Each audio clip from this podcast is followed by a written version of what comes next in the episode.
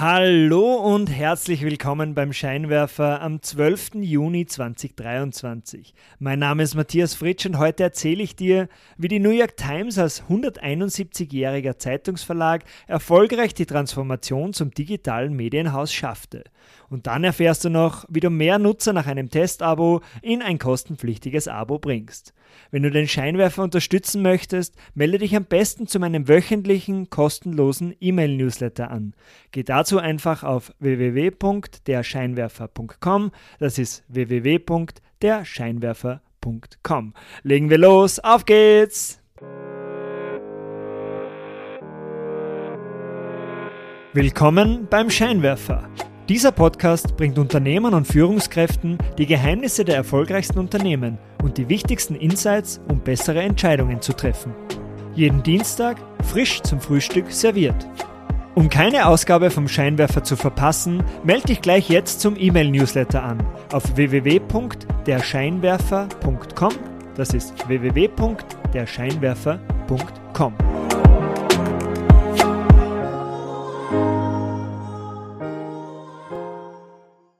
Traditionelle Medienhäuser stehen seit Jahren massiv unter Druck. Gedruckte Zeitungen werden immer weniger gelesen und Werbegelder, die noch vor Jahren in Printzeitungen investiert wurden, fließen mittlerweile zu Google oder zu Facebook. Und Internetnutzer mit einer Paywall zum Bezahlen für Nachrichteninhalte zu bringen, ist auch nicht ganz so einfach, denn die Konkurrenz durch kostenlose Nachrichtenseiten und die sozialen Medien ist hart. Auch die New York Times blieb von diesen Herausforderungen nicht verschont. Doch das renommierte Medienhaus mit ihrer 171-jährigen Geschichte hat über die letzten zwölf Jahre eine erfolgreiche Transformation zum digitalen Medienhaus vollbracht. Im Zentrum der Transformation steht das digitale Abo-Modell, das sich zur Cash-Cow für das Unternehmen entwickelte. Ende 2022 haben fast 10 Millionen Personen ein Abo für die New York Times abgeschlossen. 8,8 Millionen davon, also fast 90 Prozent, kauften nur den Digitalzugang. Aber wie konnte jetzt die New York Times ihr Geschäftsmodell transformieren, während viele andere Medienhäuser dabei scheitern? Das digitale Abo-Modell der New York Times basiert auf drei wichtigen Komponenten. Erstens, sie wollen die beste Nachrichtenseite der Welt sein. Im Zentrum steht natürlich die journalistische Qualität der Zeitung. Das Nachrichtenangebot der New York Times muss so gut sein, dass Kunden dafür zahlen wollen, auch wenn sie ihre Nachrichten bei billigeren oder sogar kostenlosen Seiten bekommen könnten. Dieser hohe Qualitätsanspruch der Times erfordert viele journalistische Ressourcen und kostet dementsprechend auch viel Geld. Nur Artikel zu produzieren reicht heutzutage auch nicht mehr aus. Es braucht einzigartige Grafiken, Videos, Podcasts, Newsletter und Veranstaltungen, um die Leserschaft bei der Stange zu halten. Und je mehr einzigartige Inhalte die New York Times produziert, desto mehr Abos kann sie auch verkaufen. Und je mehr Abos sie verkauft, desto mehr einzigartige Inhalte kann sie finanzieren. Aus diesem Grund fließt ein großer Teil der Umsätze in den Ausbau der Nachrichtenredaktionen. Die zweite wichtige Komponente sind aber Zusatzangebote, um immer wieder zur New York Times zurückzukommen. Weil hochqualitative Nachrichten allein sind mittlerweile zu wenig. Die Times will für ihre Abonnenten über das Nachrichtenangebot hinaus zum unverzichtbaren Begleiter für alle täglichen Entscheidungen werden. Womit vertreibe ich mir den Tag? Welche Filme soll ich schauen? Welche Musik soll ich hören? Und welche Restaurants ausprobieren? Wie bleibe ich fit? Welches Gericht soll ich meiner Familie heute Abend auftischen? Und wohin soll der nächste Urlaub gehen? Rund um das Nachrichtenangebot hat die Times deshalb in den letzten Jahren schrittweise wichtige Nischenprodukte aufgebaut, die über ein Einzelabo und im Rahmen eines Abo-Pakets abgerufen werden können. Das erste Nischenprodukt ist der Rezeptbereich. Die umfangreiche Rezeptdatenbank der Times hat über eine Million zahlende Abonnenten.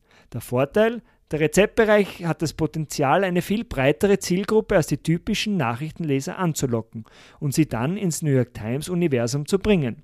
Eine Zielgruppe, die womöglich am Nachrichtenangebot gar kein Interesse hätte, aber trotzdem zum zahlenden Kunden wird. Das zweite Nischenprodukt ist der Games-Bereich. Das berühmte Kreuzworträtsel der New York Times war nur der Anfang einer groß angelegten Offensive im Rätselsektor. Dieser Rätselsektor hat den Vorteil, dass er eher ein intellektuelles Publikum zur Times bringt, das auch an Nachrichteninhalten interessiert sein könnte. Im Januar 2022 hat die Times auch das beliebte Online-Buchstabenspiel Wordle für einen niedrigen siebenstelligen Betrag übernommen. Wordle hat den Vorteil, pro Tag nur einmal gespielt werden zu können. Für deinen nächsten Spielversuch müsstest du am nächsten Tag wieder zur Times zurückkehren. Wordle hilft Abonnenten also dabei, den Besuch bei der New York Times zur täglichen Gewohnheit zu machen. Und wenn du jetzt nach einer Partie Wordle deinen Spielehunger immer noch nicht gestillt hast, kannst du in der Zwischenzeit das restliche, kostenpflichtige Games-Angebot der Times auch probieren. Wirklich ein meisterhafter Schachzug. Wordle war 2022 in den USA der meistgesuchte Begriff auf Google. Das Spiel selbst ist kostenlos, aber es hat der New York Times zig Millionen neue Kunden gebracht, die in weiterer Folge zunächst auch das restliche kostenpflichtige Rätselangebot kennenlernten und dann in vielen Fällen auch am kostenpflichtigen Nachrichtenangebot der Times gefallen fanden. Es war wirklich ein großer Erfolg. Im ersten Quartal 2022 konnten dank Wordle die Nutzerzahlen für das restliche Rätselangebot der Times mehr als verdoppelt werden. Das dritte Nischenprodukt ist Wirecutter. Das ist eine Produktbewertungsseite. Die hat die New York Times 2016 übernommen und ins New York Times Universum integriert. Wenn du jetzt auf der Suche bist nach neuen Küchengeräten, elektronischen Gadgets, Winterjacken oder einem Laufband für zu Hause, dann egal was du dir kaufen willst, bei jeder täglichen Kaufentscheidung spart dir der Besuch der New York Times Geld und bewahrt dich vor Fehlkäufen. Das vierte Produkt ist der Sportbereich. Der Sportbereich hat das Potenzial, eine große Anzahl an leidenschaftlichen Fans jeden Tag mit relevanten Nachrichten auf die Seite zu locken. Doch in diesem Segment war die New York Times historisch eher schwach aufgestellt. Anstatt den Sportbereich über Jahre in mühevoller Arbeit selbst aufzubauen, kaufte die Times 2022 die führende Sportnachrichtenseite The Athletic. Der Vorteil? Einerseits macht die New York Times mit herausragenden Sportinhalten ihr Gesamtportfolio attraktiver. Doch zusätzlich gibt es zwischen den bestehenden Abonnenten von der New York Times und von The Athletic kaum Überschneidungen. Es ist ein Riesenpotenzial, auch diesem Publikum die anderen kostenpflichtigen Teilbereiche des New York Times Universums schmackhaft zu machen. Jetzt haben wir einerseits gesagt, es muss unbedingt ein tolles, hochqualitatives Nachrichtenangebot geben und zweitens diese Nischenprodukte, die ich jetzt aufgelistet habe. Die dritte wichtige Komponente ist, dass man mit einem erstklassigen Produkterlebnis diese ganzen Teilbereiche verbindet. Weil im Kampf um die Aufmerksamkeit der Internetbesucher muss die Times gegen Facebook, gegen Instagram oder auch gegen TikTok antreten. Wie ein modernes Technologieunternehmen muss das Unternehmen daher riesige Ressourcen in die Navigation, das Packaging und die Verknüpfung ihrer einzelnen Teilbereiche investieren. Wie kann ich es Besuchern so einfach wie möglich machen, dass sie auch all die anderen spannenden Bereiche der New York Times entdecken können? Manche Nutzer stoßen ja wegen den Nachrichten zur Times, andere kommen wegen Wordle oder wegen The Athletic wieder. Manche tauchen über den Cooking-Bereich auf, aber finden später Gefallen am Nachrichtenangebot. Jetzt habe ich viel darüber gesprochen, was die Strategie der Times für ihr Digital-Abo ist. Aber wie gewinnt sie jetzt konkret Abonnenten? Es funktioniert so. Nach einer bestimmten Anzahl an kostenlosen Artikeln werden Internetbesucher der New York Times mit der ersten Hürde konfrontiert. Wenn du weiterlesen willst, musst du zwar noch kein Abo abschließen, aber einen Account registrieren. Durch die Registrierung kannst du dann auf eine zusätzliche Anzahl an kostenlos verfügbaren Artikeln zugreifen. Wenn jetzt auch an dieser Stelle noch kein Geld fließt, ist die Registrierung für die Times der wichtigste Schritt in der Kundenakquise. Oft sind Personen an dieser Stelle noch nicht bereit, ein zahlungspflichtiges Abo für die New York Times abzuschließen. Doch sie vertrauen der Times vielleicht zumindest ihre E-Mail-Adresse an. Nach der Registrierung kann auf eine weitere Anzahl an Artikel kostenlos zugegriffen werden. Zusätzlich werden registrierte Nutzer für die E-Mail-Newsletter der Times freigeschalten und können so dann täglich mit New York Times-Inhalten bespielt werden.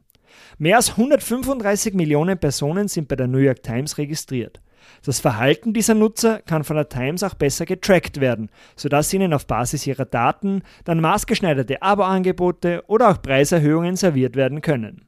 Registrierte Nutzer sind somit leichter, irgendwann in ein kostenpflichtiges Abo zu bringen. Die Abo-Conversion Rate liegt bei den registrierten Nutzern 40 mal so hoch wie bei anonymen Besuchern.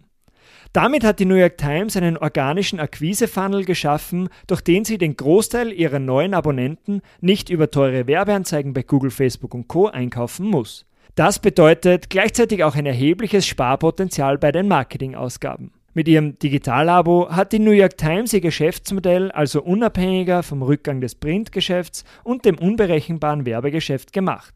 Nach Jahren stagnierender Umsätze kommt das Unternehmen in den letzten Jahren dank des Digitalabos auch wieder auf einen Wachstumskurs zurück. Nun weiter zu einem ganz anderen Unternehmen, aber zu einem ähnlichen Thema. Kostenlose Probeabos sind für Unternehmen eine tolle Möglichkeit, ihre Kundschaft von den Vorzügen eines Abos zu überzeugen. Meistens funktioniert das so. Nach einer Testphase, zum Beispiel sieben Tage oder einem Monat, geht das Probeabo automatisch in ein kostenpflichtiges Bezahlabo über. Außer ein Kunde kündigt rechtzeitig innerhalb der Testphase das Probeabo auf. Das kann aber unter Umständen ziemlich ärgerlich werden. Einmal kurz unachtsam auf die rechtzeitige Kündigung vergessen, schon wird die Abogebühr von der hinterlegten Kreditkarte abgebucht. Bei den meisten Abo-Unternehmen werden Kunden deshalb meistens nicht groß auf das Ende der kostenlosen Testphase hingewiesen. Das ist nämlich ein gutes Geschäft. Viele Kunden vergessen nämlich auf die rechtzeitige Kündigung. Würden die Unternehmen ein Probeabo jetzt nach Ablauf der Testphase hingegen automatisch beenden lassen, dann würden ihnen viele zahlungsbereite und zufriedene Kunden entgehen. Auch nicht ideal. Das deutsche Unternehmen Blinkist stand genau vor diesem Problem. Falls du Blinkist nicht kennst, äh, in der App Blinkist werden Kernaussagen aus Sachbüchern und Wissenspodcasts in 15-minütige Audiohäppchen zusammengefasst. Blinkist bietet seinen Nutzern einerseits ein kostenloses Abo mit den Grundfunktionen an, aber zusätzlich gibt es auch ein kostenpflichtiges Blinkist-Abo mit Zusatzfeatures, für das sich aktuell rund eine Million Nutzer entschieden haben. Das Problem aber, genau dieser automatische Übergang aus der Testphase in das kostenpflichtige Abo war vielen Nutzern ein Dorn im Auge. Aus Angst davor, die rechtzeitige Kündigung vor dem Ablauf der Testphase zu vergessen, kündigte nämlich rund ein Drittel der Testnutzer sicherheitshalber bereits am ersten Tag des Probeabos. Blinkist verlor diese Nutzer somit bereits, bevor sie sich von den Vorzügen des Abos überhaupt überzeugen konnten. Auch ein wirklich unbefriedigendes Ergebnis. Für dieses Problem fand Blinkist allerdings eine kreative Lösung.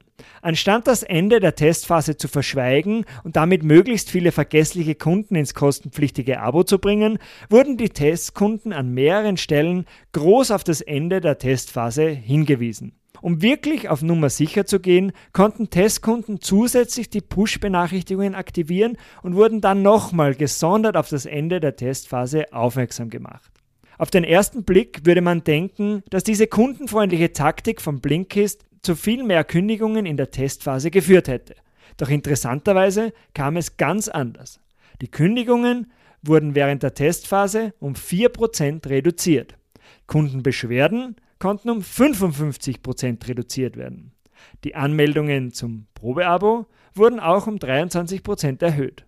Und zusätzlich hatten statt zuvor 6% nun plötzlich 74% der Abonnenten die Push-Benachrichtigungen aktiviert und können von Blinkist zukünftig jederzeit mit Sonderangeboten und Werbenachrichten zurück in die App geholt werden. Also wirklich eine Win-Win-Situation. Zufriedene Kunden und gleichzeitig auch mehr Leute für das Abo begeistert.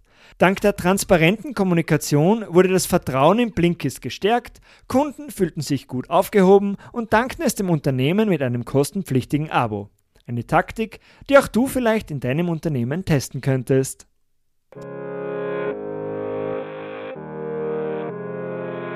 Das war's auch schon wieder für heute vom Scheinwerfer. Vielen Dank fürs Zuhören. Wenn dir diese Ausgabe gefallen hat, leite sie doch gerne an deine Freunde und Freundinnen weiter. Um keine Ausgabe mehr zu verpassen, melde dich gleich jetzt auf www.derscheinwerfer.com zum Newsletter an. Das ist www.derscheinwerfer.com. Bis zum nächsten Mal. Ciao!